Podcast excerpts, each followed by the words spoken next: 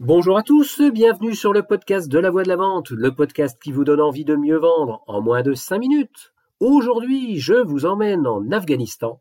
Cette histoire m'a été racontée par un officier de l'OTAN. Et bien entendu, vous l'avez tout de suite compris, puisque ça se passe en Afghanistan et que c'est un militaire qui m'a mis cette anecdote entre les deux oreilles, on se trouve à une époque où il y a de la guerre. Et vu que le militaire est un officier de l'OTAN, les Américains sont dans le coup, eh bien, vous avez raison sur toute la ligne, bravo pour ces bonnes déductions. Nous voilà donc dans un village reculé de ce pays très montagneux. Une équipe de GIs vient de le sécuriser, comme cela se dit dans le jargon militaire, et il s'apprête à passer quelques semaines à cet endroit. Et comme il n'y a pas grand-chose à faire sur place, nos amis militaires se mettent à se muer en anthropologues et à observer la vie de ce petit village. Il ne leur faut pas longtemps pour se rendre compte de quelque chose qui les interpelle. Chaque jour, les femmes parcourent des kilomètres pour aller chercher de l'eau. Ni une ni deux, avec cette efficacité redoutable que savent déployer les militaires dans l'action, les voilà partis à troquer leurs mitraillettes pour des pelles et remplir la nouvelle mission qu'ils viennent de se donner, et en moins d'une semaine, un magnifique puits voit le jour à deux pas du village. Malheureusement, ils n'ont pas besoin d'attendre plus d'une autre semaine pour que le drame se produise, un petit matin au réveil, il constate que le puits a été totalement saccagé pendant la nuit et est devenu inutilisable. Branle-bas de combat, enquête, tous les suspects potentiels sont mis dans la balance, chacun se demande comment un groupe de terroristes a réussi à s'infiltrer dans un village aussi bien gardé par l'armée la plus puissante du monde, et tout ça pour simplement détruire un puits. On commence à s'interroger sur cette nouvelle guerre psychologique que l'ennemi est en train de mener sur le terrain pour saper le moral de la population. Les plus grands spécialistes du Pentagone sont même interrogés pour émettre des hypothèses et y voir plus clair. L'information est remontée au plus haut niveau. Bref, tout un ramdam pour arriver, après quelques jours, à une conclusion beaucoup plus triviale et basique. Je vous laisse quelques secondes de réflexion pour deviner qui a fait le coup.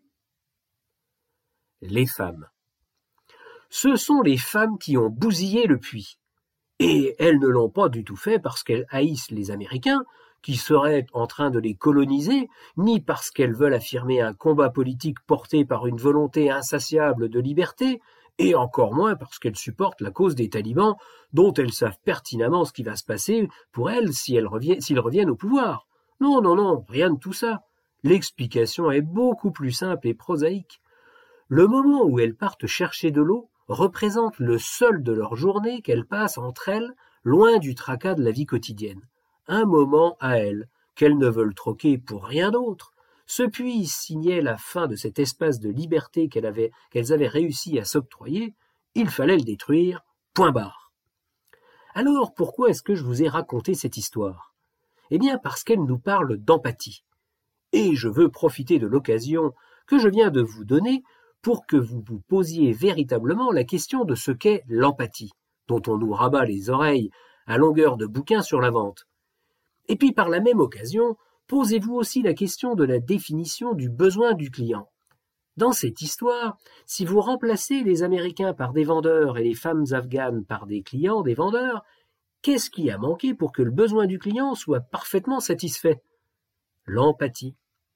L'empathie, ce n'est pas penser à la place de l'autre avec des bons sentiments, c'est se mettre dans ses chaussures, sans jugement, c'est se mettre à la place de l'autre en l'écoutant vraiment et en cherchant tous ses besoins, même ceux qui sont cachés. Alors, connaissant maintenant la fin de l'histoire, je vous demande un truc. Comment vous y seriez-vous pris avant de vous lancer dans cette action? Et surtout, comment vous y prenez-vous pour questionner vos propres clients dans la vie réelle? Voilà, voilà, sur ce, je vous dis à jeudi prochain, à bon entendeur, salut